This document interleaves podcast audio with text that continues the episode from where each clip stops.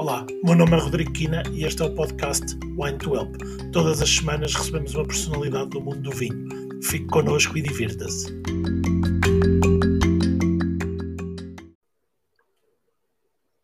Ora, muito boa noite. Hoje estamos aqui com Arthur Azevedo. Portugal acabou, acabou de ganhar 2-0, de, de se classificar para a próxima fase, portanto o Arthur esteve aqui à minha espera um bocadinho, que eu estava aqui a ver o, o jogo. Arthur, vou tentar fazer uma apresentação. Uh, é sempre incompleta, depois vamos, vamos completar durante a conversa. O Arthur Azevedo, pai de três filhos, marido, entusiasta da fotografia, caminhada, bicicleta, tem uma empresa de criação de sites, tem o e-commerce Virgo Wines e, além disso, é criador do podcast M2 Vinho. É mais ou menos isto, não é? Perfeito.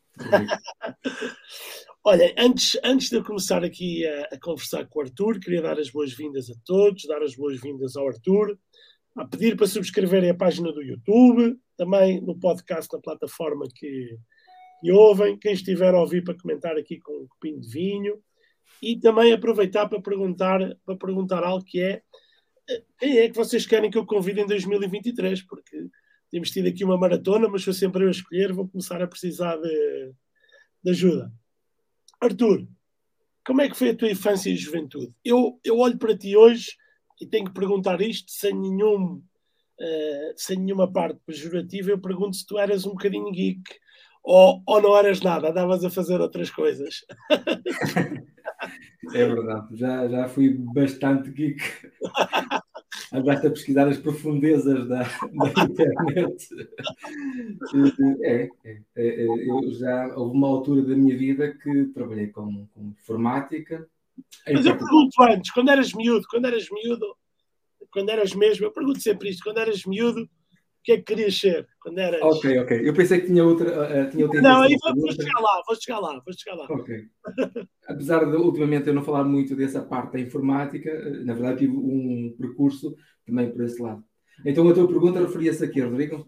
Quando eras miúdo, miúdo, criança, jovem, o que é que tu. O que é que tu querias ser? Ou já, se já jogavas muito computador, se não jogavas, se, se eras do 48K, se querias era jogar à bola, se querias ser bombeiro, o que é que tu querias ser? Epá, se eu te disser que o que eu queria ser quando era pequeno, e levei isso à séria, era ser padre, imagina. E tu foste depois, foste seminarista e estudaste oh, teologia, fiz o trabalho. Olha, mas eu levei à séria, foi, mas, mas na verdade não era. E depois é algo parecido com tecnologia, eh, mas o que, o que me levou a sair, eu penso, a sair da teologia, eu pensei que queria ser jornalista. O que foi um erro, porque na verdade estava a espontar a internet, eu queria trabalhar com a internet. Então uh, levei também a sério e fui para a comunicação social e depois uh, também não levei até ao fim, porque na verdade a minha vocação era aquela. Aí, o bichinho da internet levou-me uh, uma, uma forma fácil de na altura era criar uma loja de informática e então trabalhei numa loja de Apple. E, e pronto, era, era o que eu queria ser quando era pequeno, era isso. Muito bem. Olha, e esse, esse, esse, esse percurso no, no seminário e depois em teologia, uh, imagino que tenha sido importante e que tenha sido uma experiência, uma experiência muito relevante na tua, na tua vida. Uh, Deu-te ferramentas para, para, para o resto da tua vida, para o, para o teu dia a dia de hoje? Ah, isso, isso molda-nos, certamente, não é? Molda-nos. Aliás, eu costumo dizer a brincar com os meus amigos: tenho um lado padreca. Imagino que este lado mais, apesar de tudo, mais se calhar mais calmo, pelo menos tento que assim seja, eh, algum tato para lidar com as pessoas, se calhar eh, recolhi nessa formação eh, religiosa, dentro do seminário mesmo, é só a parte de teologia, a parte do, do seminário, acredito que venha daí. E primeira, já agora, estava num podcast sobre vinho, não é? E estava a pensar que até aí o vinho esteve presente. até aí nós, nós já consumíamos nos dias de, de festa, eles permitiam que a gente bebesse vinho à refeição. Era, e, claro, eu vim estar presente na religião, é? no caso era na religião católica, estava bastante presente. Exatamente. Olha, Arthur, depois tu tens aqui um percurso, como tu disseste, eh, jornalismo, eh, fotografia, ilustração científica, ainda estiveste em comunicação social, ou seja, fizeste um, um curso de jornalismo, penso eu, mais curto, depois comunicação social, e depois decides começar a, a, a empreender. Ou seja, foi assim um, um, um, percurso em que tiveste aqui várias, várias, várias experiências. Isto se calhar também é normal de alguém que tem uma ideia muito fixa e depois acaba por começar à procura de outros de outro caminho, não é? É, é, é na verdade o que eu tenho sido é empreendedor. É, de, de, depois da vida académica para cá tenho sido empreendedor. E a certa, a certa altura trabalhei nessa loja de informática, estava a falar há instantes, já vai, já vai há muito tempo. Sim, eu trabalhei nessa loja de informática em 2004, era uma loja da Apple, que entretanto ela fechou, e eu decidi abrir uma, um revendedor Apple. E, e aí estamos a, falar, estamos a falar, se eu não estou em erro, pré-iPhone. Pré-iPhone, pré-iPhone. Pré. É, é, é, era iPod, pronto, vamos falar assim. O iPod, era, grande, é grande, além dos computadores, não é? Mas era, é, era, era iPod. E então tornámos um revendedor, mas tem a ver com uma conversa de hoje, que vamos falar de e-commerce, e nessa altura abri uma loja de informática Apple em Arsolvês. O importador, representante da Apple de Portugal, dizia uma coisa que eu acho muita graça, que era, em 2006, abriste a loja de informática no sítio mais improvável para abrir uma loja informática Apple em Portugal e no pior sítio dessa terra. Porquê? Porque nós abrimos, era miúdo, tinha saído da universidade, não tinha dinheiro, abri na cave do centro comercial, naquele centro comercial típico da década de 80. O que é certo é que já na altura a vocação da loja era o online. Atenção, estamos a falar na altura que a Apple não tinha loja online. E nós, passado hum, três anos, estamos a abrir, eh, tornámos em três anos o, o, o eu já não tenho interesse nenhum no trabalho com Apple já desde 2012, mas é, é para ver o potencial do online. Claro que o online é muito diferente hoje do que era em 2006, 2009, completamente diferente. Mas em 2009 tornou-se, era a loja, uma loja que faturava mais de um milhão de euros online. Vejam lá, a escala é uma coisa em 2009 tornou-se líder de vendas Apple em Portugal e nessa altura passou de 15, 20 metros quadrados para uma loja de, não sei, de ter para aí 600, 700 metros quadrados e um investimento brutal. Só, só possível trabalhando com Apple, pronto. também vamos ser, vamos ser claros. E, e, mas é, engraçado o poder da, da internet. Hoje em dia parece que estou a falar de coisas novas aos clientes. Daniel, Daniel a brincar contigo, é Steve Jobs dos arcos. Daniel é um querido, é um grande amigo. Já vamos falar dele mais para a frente. Olha, e esses, esse, um, isso, isso, é muito interessante, eu não sabia desses, desses números, mas antes, antes de irmos aos números, é assim, o normal, o, normal nos anos 80, 90 era as lojas de informática e abrirem nas caves dos, dos centros comerciais. Eu sempre me lembro. Tinha muita gente. Eu, eu frequentei várias, porque tinha a mania dos, dos, dos jogos e então estava sempre nas caves dos centros, ou de um ou de outro aqui em Lisboa, sempre nas caves dos centros comerciais. Deixa-me contar uma história que me lembrei agora. Houve uma coisa muito engraçada. Eu estava, estava então, nessa cave comercial, por cima havia uma pastelaria, pizzaria, eh, que trabalhava muito, e nessa altura éramos evangelizadores da Apple. E então eu conheci uma série de vizinhos, inclusive o, o dono dessa pastelaria, e ele precisou de um cabo. Precisou de um cabo para o computador, ao fim de semana, e está na Vorten Norte Shopping. Vai lá procurar o cabo. E ele não encontrava o cabo. Estamos a falar para 2007, 2008, por aí. Ou 2006 até. E eu, eu percebi que a loja que eu tinha em mãos, a marca que eu tinha em mãos, era forte quando lhe acontece isto. O meu vizinho da Salvez vai ao Norte Shopping ao Porto, à Vorta, tentar a comprar um cabo e o, o vendedor diz: Isto tem que comprar na internet. Aqui não é. Uh, olha, uh, experimente na marca que era da altura, não, já não, não tem importância. Era, até tínhamos uma marca, uh, loja Mac, já, já não existe, portanto. E, e ele diz: Olha, experimente na loja Mac. Mas isso é em Arsolvez. Então, se eu tenho isso, talvez venha aqui ao Porto buscar à borda. Eu percebi que já havia qualquer coisa. Era, a internet é, é muito engraçado. Arthur, e nessa altura o que é que, o que, é que era o, o, Ou seja, estamos a falar para as pessoas perceberem e, e para quem estiver mais distraído. Não havia uh, Facebook, para iPhone, para, para Facebook, para Instagram, para tudo. Ou seja, o que é que, o que, é que era? Eram os domínios, era o SEO, o que é que, o que, é que gerava essa, essa notoriedade? Também temos, temos, havia muito menos concorrência, não é? Portanto, Comple completamente. Não, ali naquela época que andei aqui à frente, alumiava duas vezes. Uh... Tudo muito mais barato, tudo, tudo free. Nós habituámos nessa altura ao grátis, não é? Nessa altura. É, é, é preciso ver que o digital não era uma aposta para os próprios fabricantes. A própria Apple tinha uma página bastante simples e, e não tinha loja online. O, nós fazíamos, se calhar, crescemos muito, fizemos o papel, ocupámos o papel que o próprio fabricante não fazia na altura. Hoje em dia não, isso não é possível. Todo o fabricante ocupou claramente esse, esse espaço. Esse espaço. Chegou a ser uma rede de lojas? As pessoas pensavam que nós éramos uma rede de lojas, mas nós, na verdade, era sempre mesmo uma loja. Repara, Rodrigo. nós tínhamos uma marca listada que era Pro Mais Lojas Marco Portugal.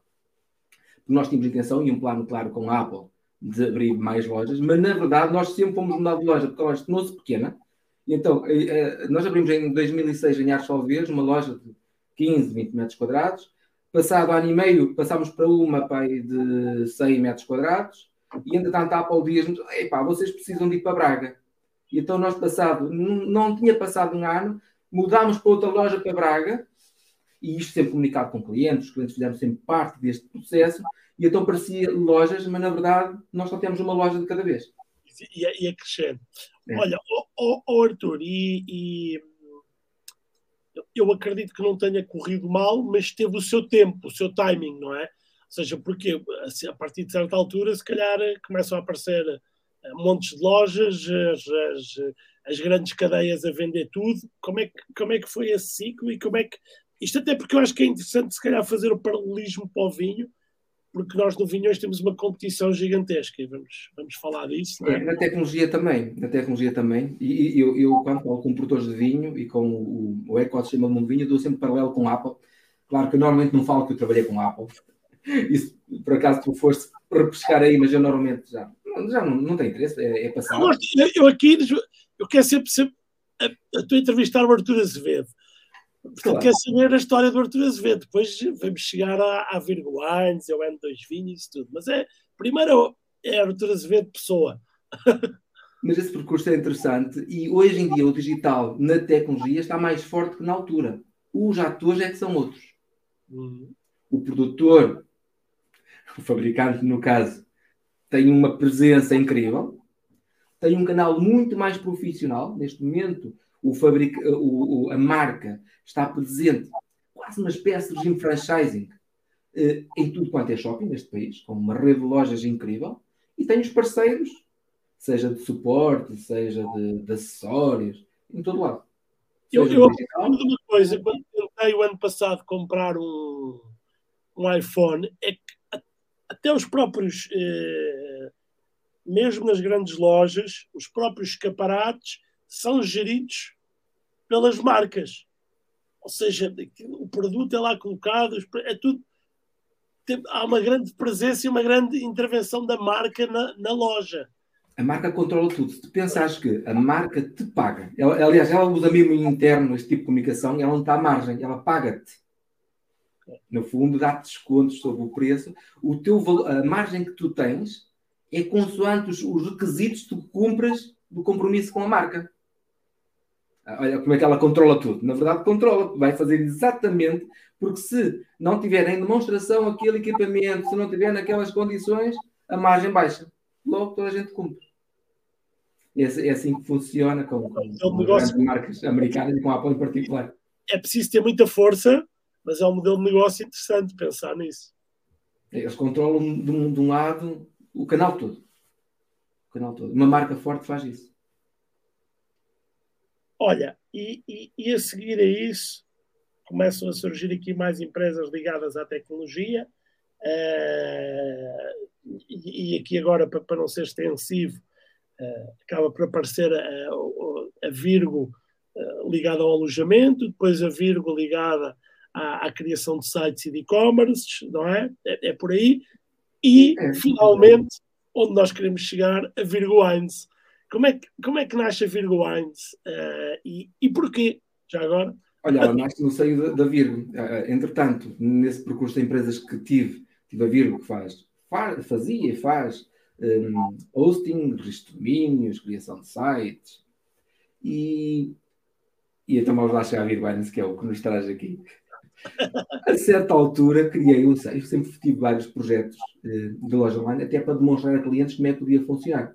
Até porque eu tinha vendido, uh, eu já tinha esse know-how da loja Apple, eu tinha esses dados, no entanto, como eu em empresa, uh, pronto, parecia, como era uma coisa grande e, era, e as pessoas diziam: Ah, tu conseguiste isso porque era Apple. Ah, isso era, era Apple. Então fui criar outras lojas e a certa altura tive a oportunidade de criar uma surgiu uma ideia de criar uma loja de vinhos para ser, ser esse laboratório para mostrar o e-commerce a funcionar. E, na verdade, era uma loja completamente diferente do que é hoje. Não, era, isso foi em 2015 e ela, na verdade, era quase um dropshipping. Uhum. Significa o quê? Significa que eu apoiava, ele, ele trabalhava só com um, com um fornecedor, ou um distribuidor, no caso, que já não existe hoje em dia, e na verdade nós comunicávamos um portfólio de vinhos que a gente estava desse parceiro e ele, desse fornecedor, e ele é que fazia o envio. Dias da pandemia já não é nada assim. Olha, e, e, e foi, foi, quase um, um, criado quase para fazer um, um, um business case para mostrar, para ser, para ser portfólio mas depois eh, já havia o bichinho, já tinhas o bichinho do vinho, porque hoje, independentemente da Virgo Wines, tens o bichinho do vinho. Completamente. É, isso tornou-se, uh, quem entra no mundo do vinho é, tem uma paixão grande, isto depois absorve toda a nossa vida, como sabes, não é? E, e, a, e a, nossa audiência sabe, nossos seguidores sabem. Um, o, o, a Virgo Wines tornou-se um negócio. Eu não sabia se iria tornar um negócio. Isso foi todo importante. Ela tornou-se um negócio e verdade seja dita que, mesmo na Virgo, grande parte dos meus clientes já estão à volta do mundo do vinho. Tá? Quando eu faço sites, quando registro domínios, quando ajudo a, a, a montar estratégias de e-commerce, grande parte dos clientes já são do mundo do vinho. E, agora perdi-me com a tua pergunta, Rodrigo. A pergunta era se, entretanto, mas já me respondeste logo de início, ou seja, o bichinho do vinho começou a, começou a entrar e passou, e depois, provavelmente com a pandemia, aliás, nós já falámos um bocadinho sobre isto os dois, com a pandemia houve aqui um momento em que tu disseste, ok, vou, vou, vou reformular isto e isto vai, parecer, vai passar aqui a ser uma loja com outras características e outro modelo de negócio, não é? E, e, e, a minha pergunta era, mas aí já, já tinhas o bichinho do vinho, ou seja, já, já é. estava para...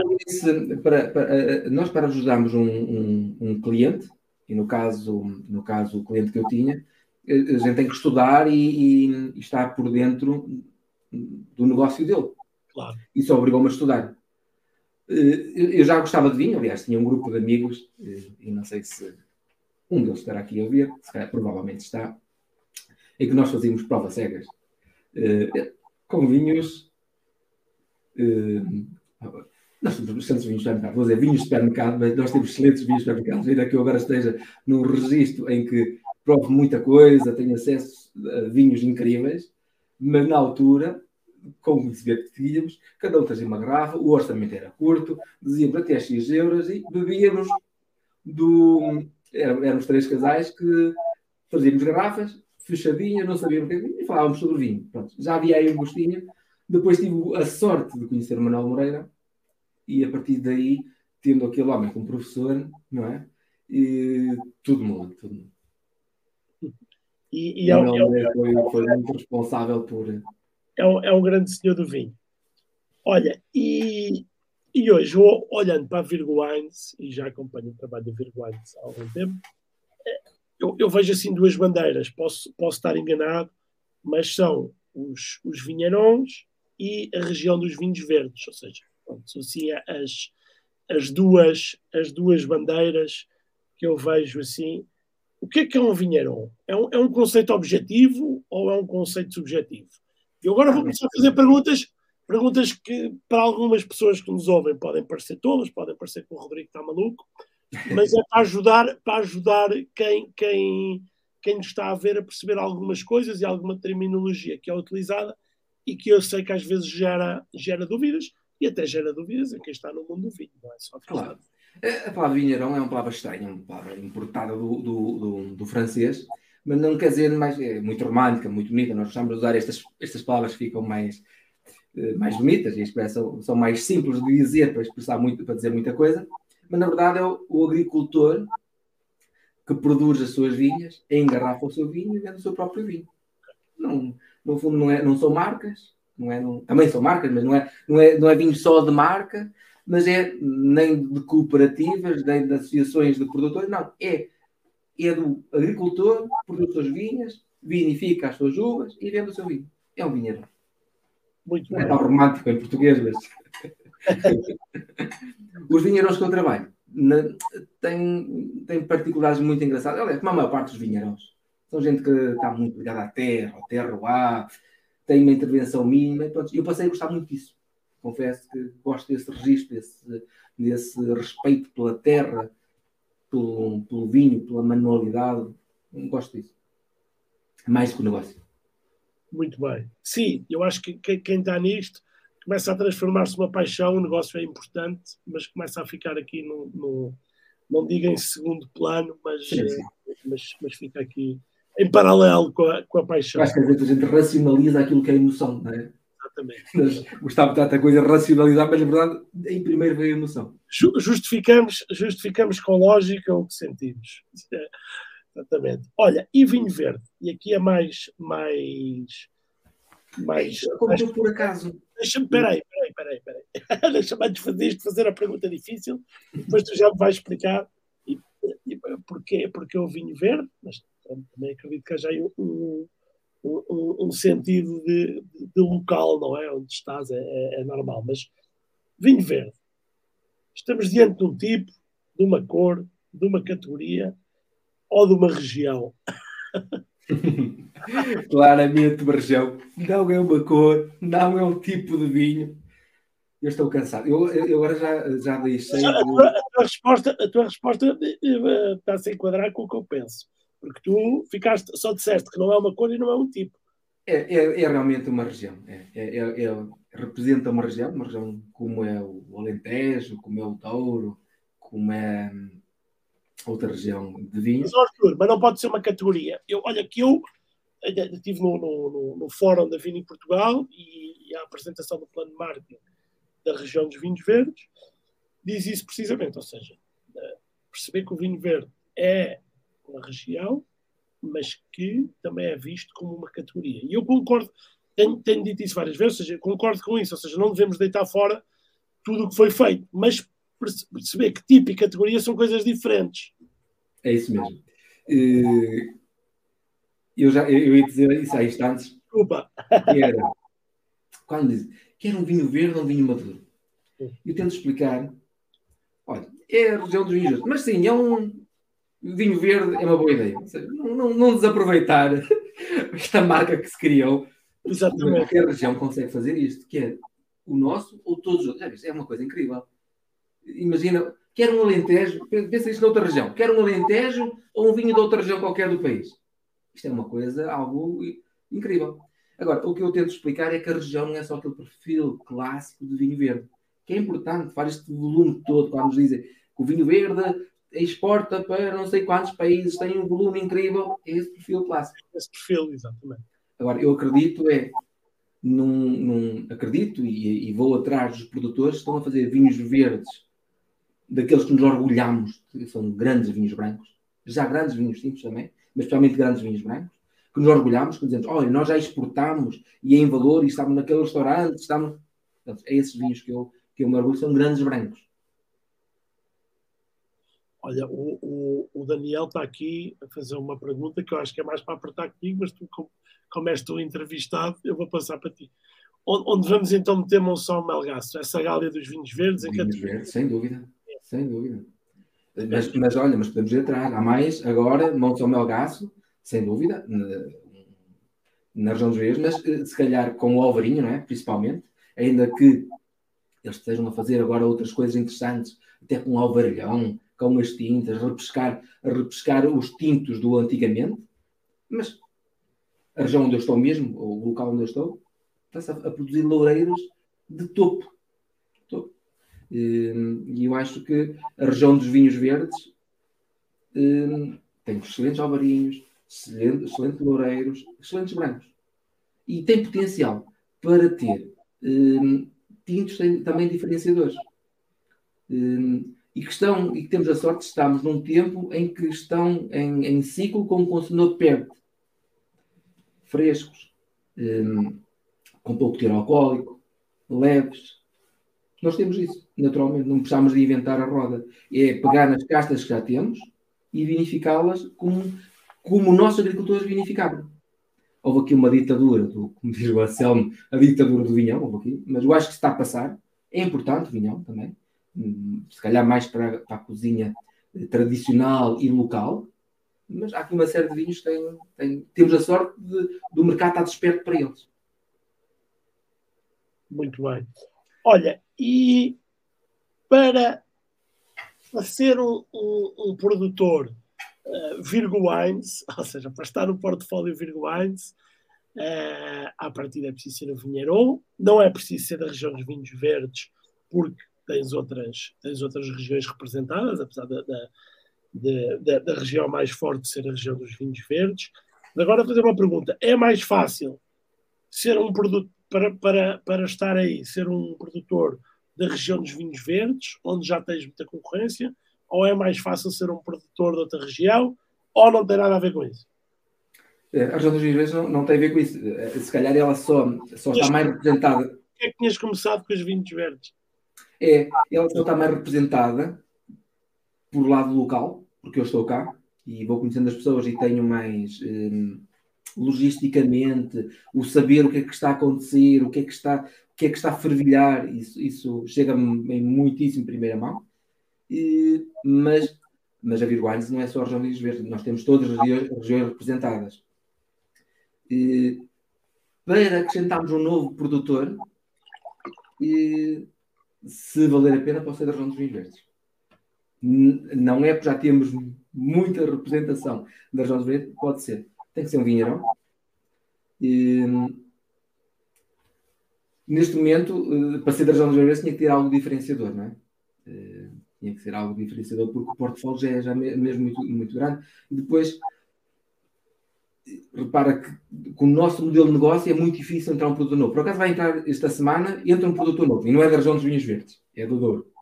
E é um produto que tem poucas referências, tem quatro referências, ok? É, é, é, um projeto interessante, um projeto relativamente novo e tenho muito gosto que entre agora.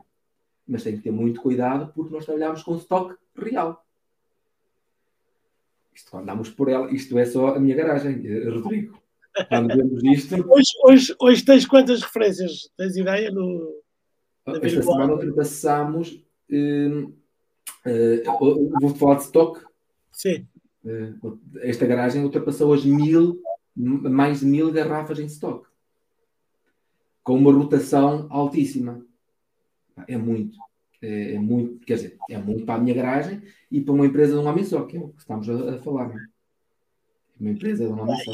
E, eu imagino que te dê imenso gozo. Dá, dá, dá. dá. Olha, olha, hoje tive um. E, gosto particular, eu, eu recebo muito pouca gente aqui, até porque o negócio é todo online, mas pontualmente tenho uma ou outra reunião e as pessoas veem as coisas a acontecer.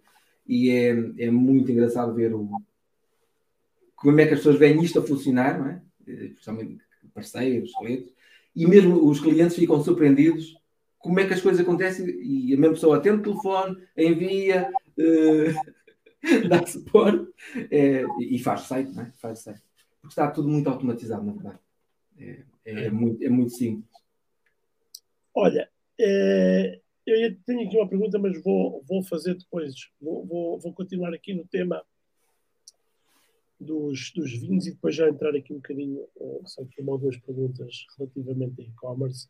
Tu tens uma, uma, uma categoria que é os naturebas, eh, que é, que é um termo que, além do teu site, não ouço falar muito aqui, ouço falar no Brasil, um termo mais, mais, mais brasileiro, mas nós vamos, hoje, hoje temos aqui uma relação muito próxima até no vinho com o Brasil, é, e acho que é um termo bem escolhido porque ajuda a englobar aqui algumas coisas, mas também para ajudarmos quem, quem nos ouve.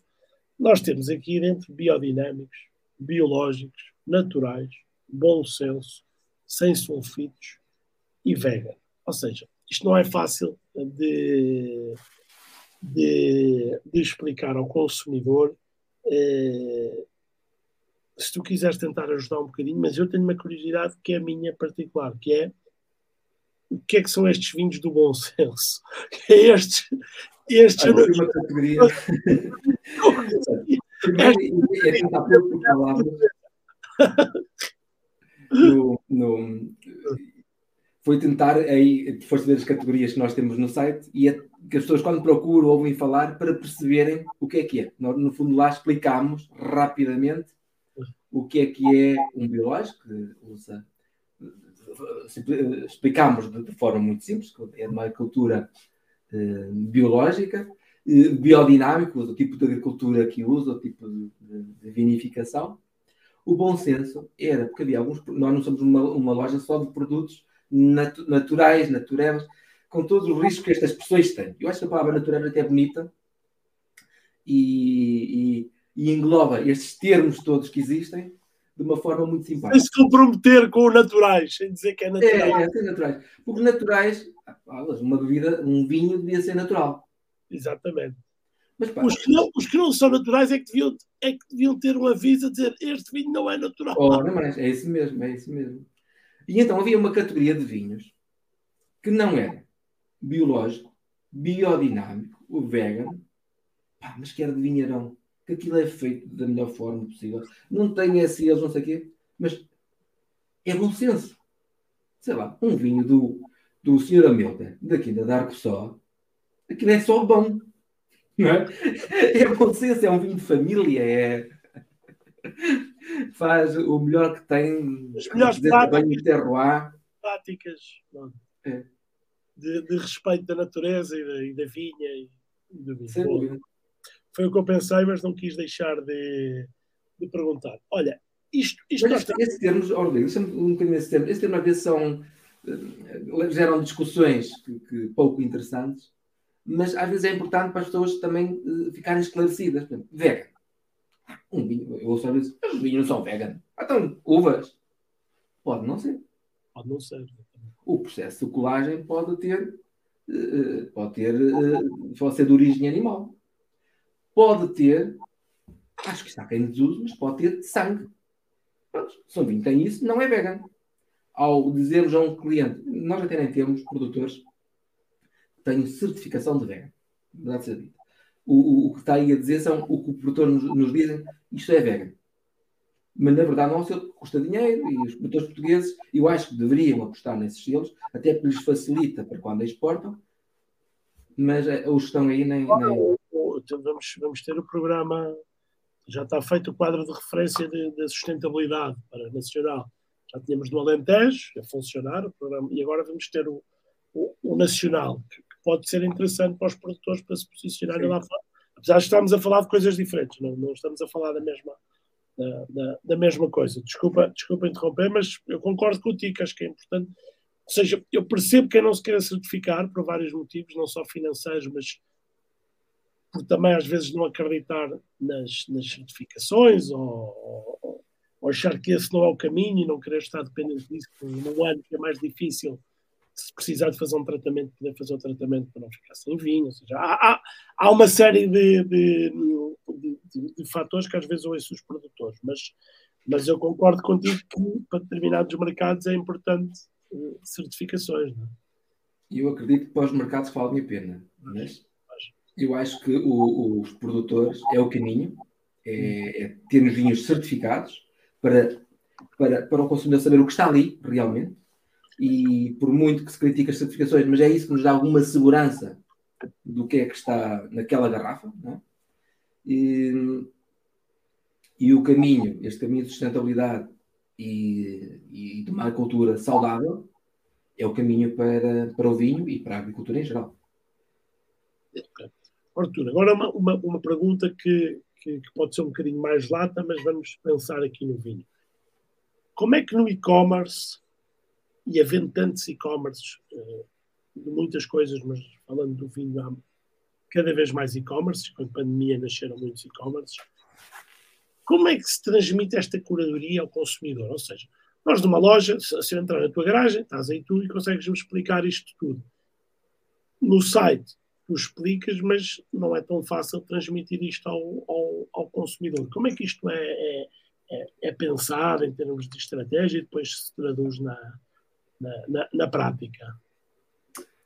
Tentámos ter uma linguagem clara, uma identidade, um branding que, que, seja muito limpo, que não tenha ruído. Tentámos ter fotografias, produzir textos. Nós não temos a oportunidade de estar em frente a um cliente, como numa garrafeira online, é? em em última análise, posso abrir uma garrafa e, e, e mostrar, dar a provar. No digital, nós temos que socorrer das virtudes do digital.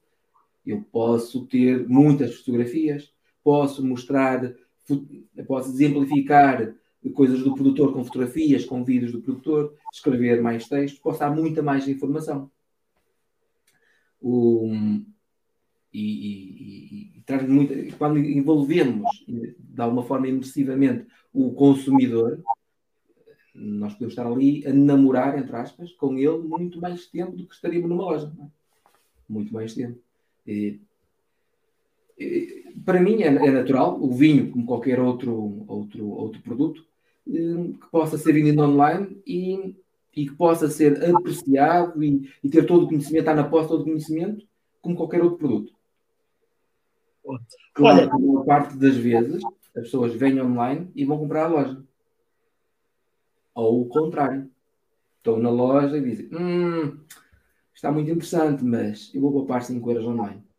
Não é? E ah, isto, isto, hoje em dia já.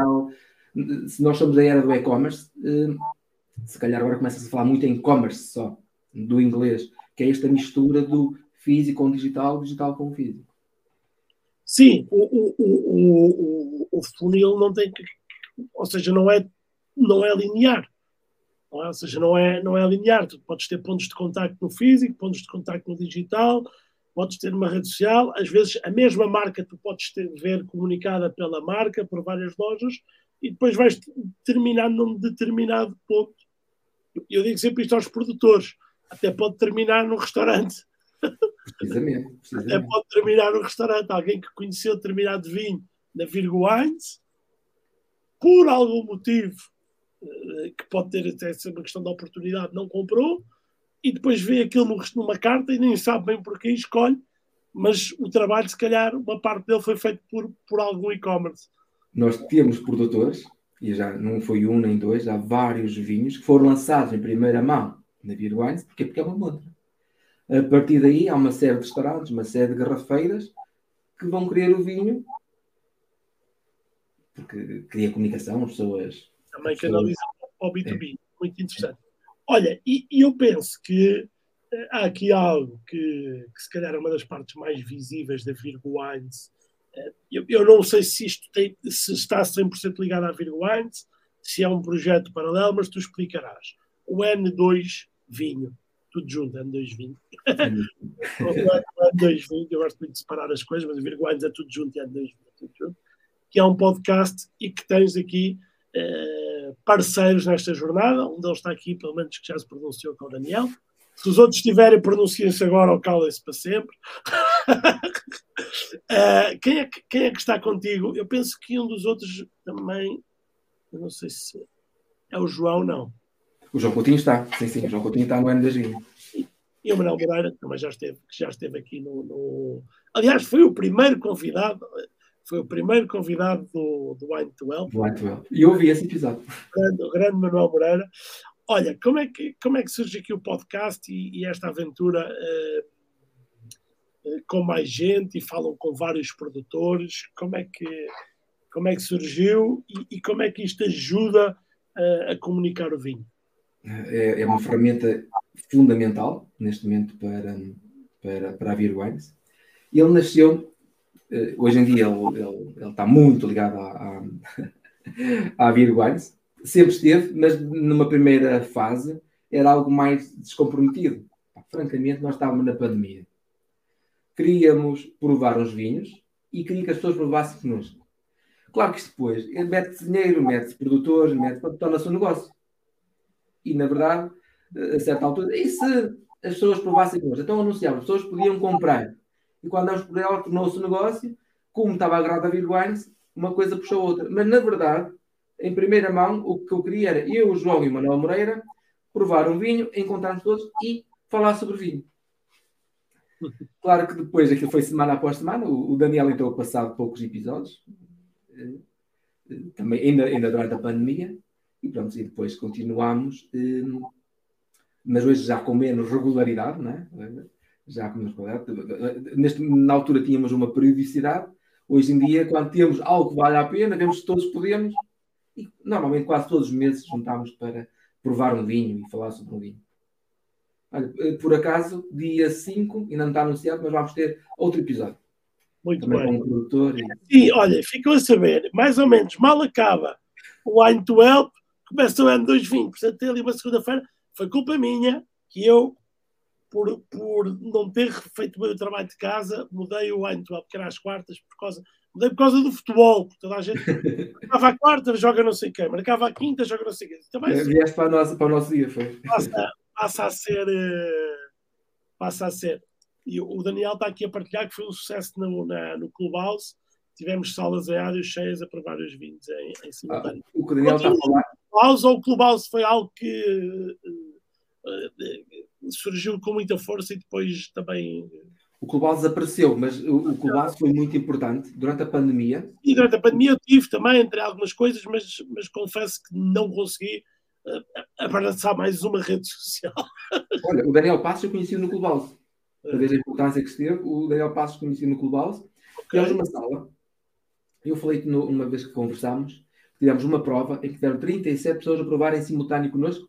37 que nós soubéssemos que compraram na e estavam a provar connosco.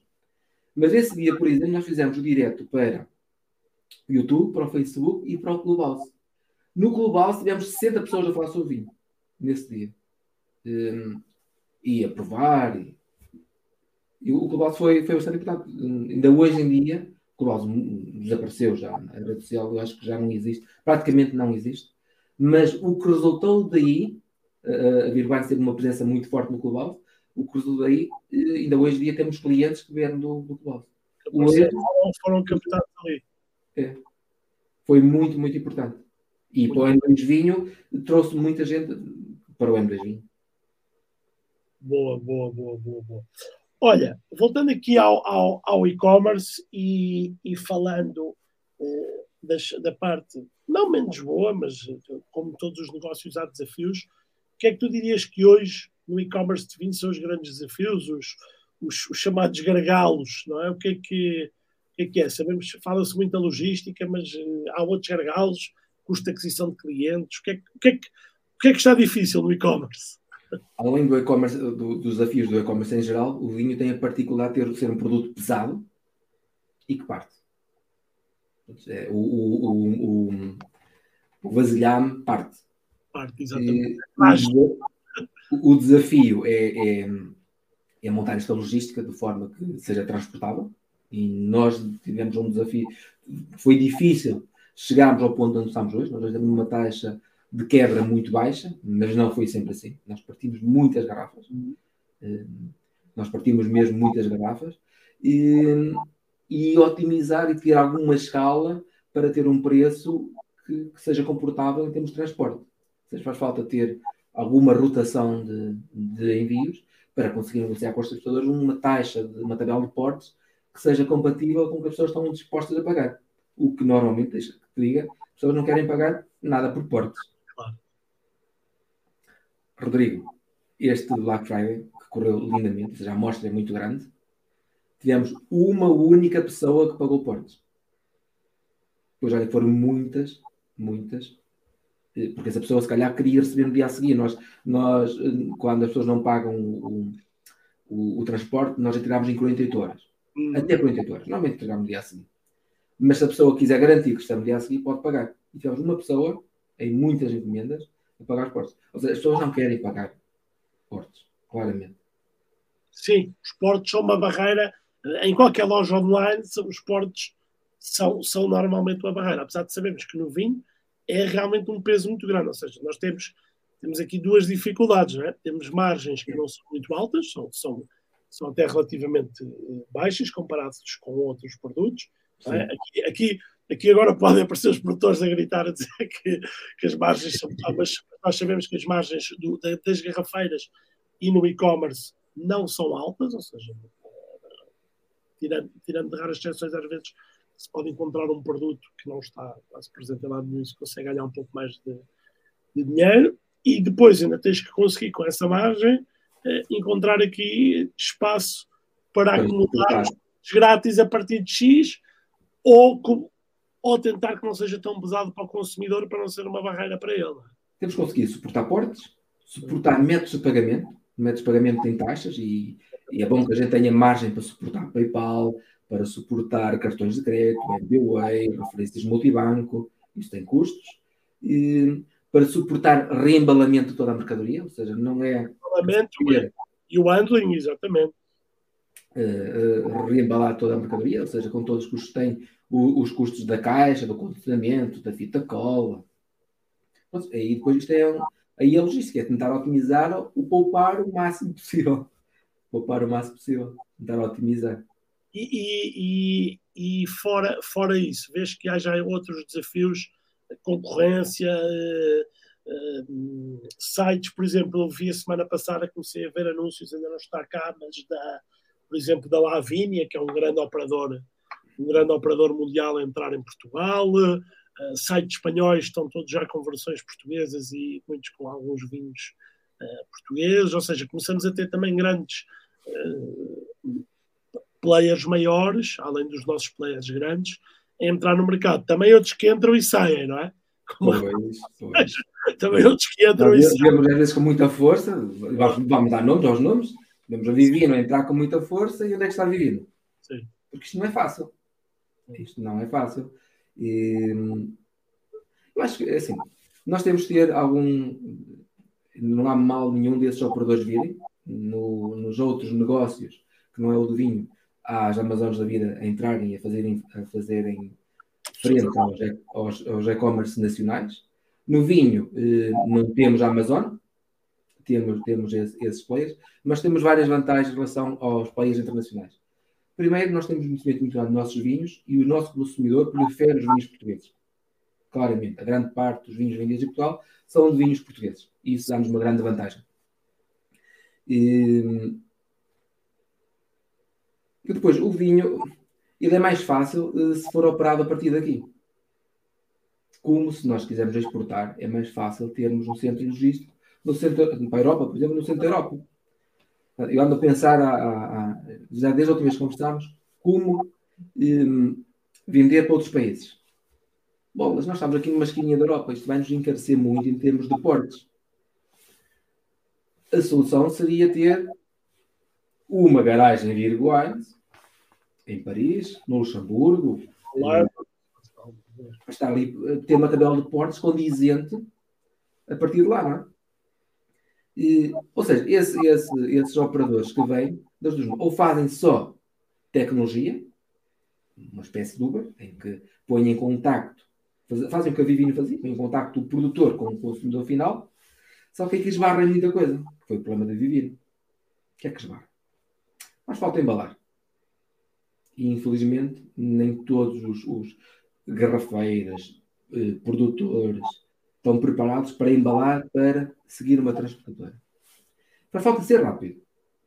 Ou seja, um consumidor da loja online espera que se encomenda hoje e ela sai hoje para ser amanhã. É assim. Os nossos produtores não estão preparados para isso. Grande parte deles. E faz falta um, receber os pagamentos que os clientes querem pagar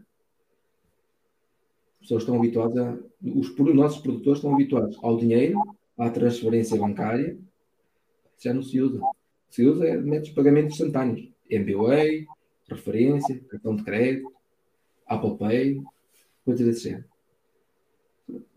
Nós temos muitas vantagens no uh, o, o, e-commerce vinho português. A, a, grande dificuldade é chegar ao cliente. A partir do momento que chega, se ele tiver qualidade, a grande dificuldade da Vir Wines é a angariação do cliente. O custo, o chegar ao, ao, ao, ao, cliente que procura estes vinhos é a grande dificuldade. A partir do momento que a gente chega a eles, que ele nos conhece, que toca o coração, que eles confiam. E como é que, como é que hoje chegam com, com isto é outra dúvida que, que quem tem e-commerce tem, com tantos canais, eh, como é que nós decidimos por onde chegar aos clientes e onde é que nós decidimos pôr os nossos, o nosso saquinho de dinheiro? Pois, é, mesmo isso, é mesmo isso. Olha, vou-te falar do meu caso, do caso da Virwines, para não estar aqui a dar lições de marketing, há quem sabe muito melhor disso do que eu. Eu sou de um tempo do orgânico, não, é? não da otimização para a pesquisa. Estamos a falar desde 2006, bem dessa escola. Estávamos a falar, quando começámos a falar daquela loja, seja de SEO, pronto, preparar oh. o site todo para ser encontrado organicamente. Isso hoje em dia continua a ser importante, já não é tão importante como era. Ou seja, é importante, sem isso não há nada. Muito importante, mas mas a guerra é que é muito maior, não é? Ora, mas isso continua a ser importante, isso é base de tudo, já não chega só isso. E faz falta estar numa série de redes sociais. E eu não estou. A Virwines não está bem em nenhuma delas. Nós estamos lá, nós respondemos, mas verdade seja dita, nenhuma delas é bem feita. Eu acho que a única coisa boa que nós temos mesmo é o site. Aí acho que, que está um trabalho que as pessoas gostam, que a partir do momento que descobrem, que se envolvem, que estão no clientes, a coisa funciona. Hum, mas as redes sociais são importantes para, para, na primeira fase, o funil, pelo menos, para as pessoas nos conhecerem e para de uma forma chegarem a nós. Hum, olha, iniciativas como esta. Para nós foi muito importante o podcast em 2020, o é 350 novos, hum, ou porque vem atrás dos produtores, ou porque vem atrás de determinado tipo de vinho. Mas, bom, vão ficar, isso vai alargando, é um crescimento devagarinho, muito devagarinho. Mas, mas vai, vai, sempre, vai sempre crescendo. E um meio que nós usamos muito, e que é um meio importantíssimo, e que parece que as pessoas se esqueceram, e é dos meios mais importantes, que é a newsletter. A newsletter é um meio fabuloso. A partir do momento que nós conseguimos comunicar com o cliente e estamos no registro correto de ter a oferta adequada para ele, é o meio mais, mais interessante que eu vejo agora. É o site e a newsletter. Muito bem. Eu também, também sou adepto, como aliás quem está aqui sabe. Às vezes devem dizer que eu sou um grande chato, e sou, mas, mas, mas realmente eu sou, acho que funciona. E funciona, e a partir do momento que o contacto está na nossa lista, nós conseguimos comunicar com ele e tentar. E é transparente, se a pessoa achar que, que, que já não interessa, está lá a remover, Exatamente. sai, outra altura e entra quando achar. Exatamente e conseguimos eh, ter uma comunicação mais direta e mais personalizada. É. Sem ruído. As redes sociais têm muito ruído, a gente não consegue uh, passar uma palavra direta ao consumidor, ao nosso cliente. Há muito ruído, há muita publicidade. Na newsletter, não, na newsletter é, é, é, vai para a caixa por aí e é só aquilo, não há publicidade. Não há... Olha, eu acho, eu acho que o vosso, o vosso eh, trabalho do, do, do podcast é louvável também pelo seguinte, que é ou seja, eu acredito no setor do vinho, nós não trabalhamos só para nós, ou seja, não trabalho só para a Wine to Help, tu não trabalhas só para a Virgo Wine, senão não estávamos aqui a falar os dois. Trabalhamos todos em prol do setor. Se houver mais pessoas a gostar de vinhos, se houver mais pessoas a comprar vinhos, hoje vão-te comprar a ti, amanhã vão comprar ao António, amanhã vão comprar a Juliana, amanhã vão comprar a Maria. Ou seja, se todos trabalharmos para que o setor cresça, que o gosto e o bom senso e o bom gosto uh, cresçam, uh, estamos a fazer todos um trabalho no bom caminho de Portugal crescer, das, dos vinhos verdes crescerem, dos vinhos do Alentejo, dos Açores, traz os montes, de todos, de todos crescermos. E, e, um, e um podcast como o Ano 2 Vinha é isso que faz. Depois, se as pessoas comprarem na Virgo Wines, maravilha. A maior parte das pessoas não compram na Virgo Wines, é óbvio, compram na loja da, à beira do bairro dela, não é? Mas, mas estamos, é? a, mas estamos a contribuir, não é? Sem dúvida, sem dúvida. Não, um trabalho como, como, de conteúdo, como é o N2 de vinho, descomplica e educa para muitos termos do vinho. E acho, acho eu, a gente tem tendência para depois começar a ser, é, é nós chato, não é? a gente começa a estar muito imbuído e, e pode tornar assim um bocadinho eh, a expressão que nós damos, é nós chato. Eu tento que, que, isso não aconteça, tento que seja um podcast bem humorado, que seja descontraído eh, e que toda a gente, ninguém tenha medo de, de, de, de arriscar, de provar. Tentamos, tentamos que isso aconteça. Mas acho que tem, tem conseguido. Depois aquele lado próximo, de um lado muito, muito tranquilo, como o produtor, vê que é gente de carne e osso como nós, que está ali. E tem sido muito, muito interessante, um percurso muito interessante. E, aliás, eu já não veria hoje um, a, a Birwine sem o, o N2 vinho. Olha, consegues ver bem a imagem que está atrás de mim, não consegues? Sim, consigo. Este, este wallpaper. Este wallpaper. Aquela lista, aquela, uh, esta prateleira aqui de cima, toda. Sim. Esses foram os bebidos já. Foram os vinhos que provámos, exceto aqueles dois que não, não consegues ver quais são, e que também não importa, vão ser do próximo dia, dia 5 de dezembro, são os vinhos que provámos no N2 Vinho. Todos estes vinhos estão à venda na Big Wines. Logo, é, é, é, tem uma presença muito grande, não é? São muitos vinhos. É, e agora, tem grandes histórias. Já és tramado, agora fiquei curioso quais são os vinhos. Já, já podemos saber ou ainda não?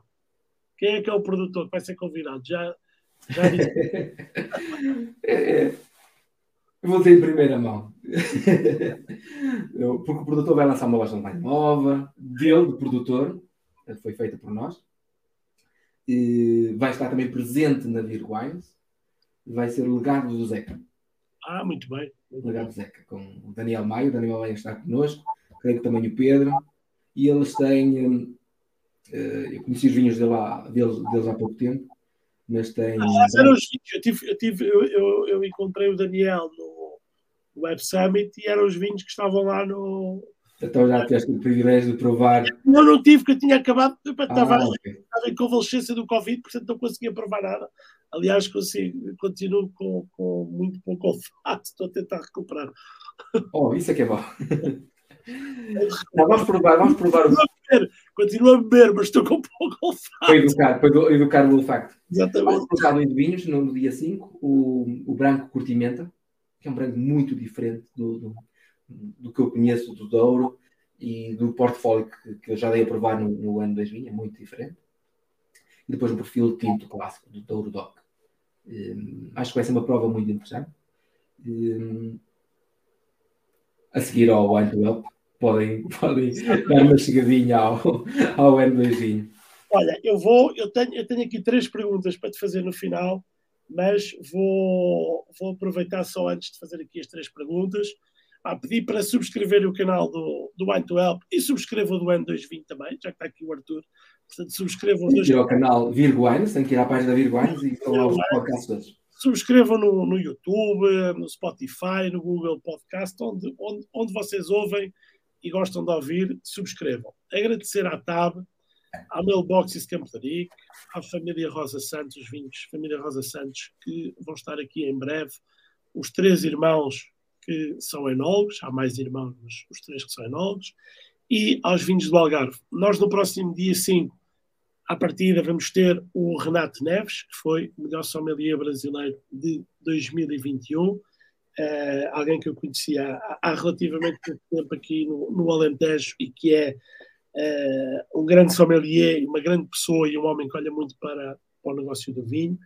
E, e, portanto temos dois bons programas para, para dia 5. Temos um sommelier e depois um. Arthur, três perguntas agora fora, fora do vinho aqui. Normalmente são as, as mais difíceis, mas hoje vão ser, vão ser tranquilas. Olha, uma viagem de sonho para fazer com a família. Olha, eh, com, com os miúdos, fazer uma coisa que já não faço há muitos anos. Eu era um apaixonado por, por navios de cruzeiro e já há muitos anos que não faço. E se calhar com os miúdos era uma vez que fazia. Uma viagem de navio de cruzeiro, acho que eles iam adorar. Eh, era essa viagem de sonho. Qualquer sítio. Muito bem. Olha, um talento que não tens e gostarias de ter. Um talento que não tenho e gostaria de ter. Mais maus. Mal para fazer mais coisas ao mesmo tempo. Olha, e, e para terminar, um, um, conselho ao Arthur quando, quando saiu de teologia e, e estava ali a ver o que é que ia, o que é que ia fazer. Um conselho? Sim. Não tenho assim nenhum conselho. Era, era muito jovem, eh, com todas as vantagens, as vantagens de ser jovem, muito, muito inocente, e, com a garra toda. A gente pensa que vai mudar o mundo, não é? E continuamos a acreditar que sim, mas já não é da mesma forma. Bocadinho a bocadinho. É, é, não tenho assim grandes conselhos para lhe dar. Eu, eu gostava de, de conseguir manter alguma ingenuidade que eu tinha à altura, ainda que não seja fácil, a gente cresce, amadurece, mas vemos isso nos nossos filhos, que é ótimo. Há uma fase para tudo e é ótimo ver isso nos no nossos filhos. Muito bem. Mas podia, podia já o conselho começar a provar vinhos de vinheirão mais cedo. Opa, sabes uma coisa que acontece cá em casa? Eu agora até, até tento limitar. Meus filhos gostam de. Pai, me deixa cheirar o vinho. Eu já até me senti incomodado. Disse, ah, não, não, vamos acabar com esta brincadeira, e agora vamos começar a cheirar o sumo. Exato. A mesma coisa. Exatamente. Com o sumo. Vamos, não? Porque sabes, vou, vou cheirar, não sei o quê. Pai, dizem ao tio ou ao amigo, quero cheirar o teu vinho. Eu até penso que lá daqui a dar vinho aos miúdos, mas não, ninguém bebe vinho cá em casa. Olha, tem que idade os miúdos? Uh, o mais velho tem 7 anos e o mais novo tem ano. Ok, então estão. São muito jovens. É muito, muito próximos aqui, dos é mais pequenos, são próximos dos meus. Eu fui pai muito tarde, então também teve que ser rápido. Estamos, estamos, estamos os dois na mesma. Olha, Arthur, foi, foi um prazer Obrigado por teres aceito o, o convite. É um prazer conversar contigo. É um prazer ouvir-vos no, no ano 2020 e ver, e ver estes projetos com, com esta curadoria que eu acho que faz todo o sentido no vinho, que, que faz muita falta. Não serem só projetos de muito sortido, muito portfólio, mas de um, de um critério e de uma forma de apresentar os vinhos diferentes. Portanto, olha, parabéns muito obrigado. Eu, com a correria do jogo, nem tive tempo de trazer aqui um, um, um copo de vinho. Também, como eu disse, não estou com grande olfato. Mas... Por acaso trouxe, por acaso trouxe. Tu trouxeste, mas eu é que não trouxe. Mas olha, saúde, obrigado. Deixa-me dizer o que é que trouxe. Olha, trouxe um vinho que eu gosto muito. Até não é que vendo assim muito, vendo muito pouco deste vinho, mas recomendo ao encontrarem. É um Vieira Souza 10 anos. Já esteve no teu, no, no teu simpósio, a, a, a Luísa e a Maria. Ah, vale a pena, isto é um vinho incrível. É um town e 10 anos é uma coisa incrível. Vale bem a pena. Eu gosto muito dos vinhos delas. São, são... Eu também, também sou um fã. Arthur, boa, boa escolha. Um bom, bom resto de serão. Um abraço a todos que estiveram aqui connosco e que nos ouvem nas outras, nas outras redes. Boa noite e obrigado. Boa noite e muito obrigado.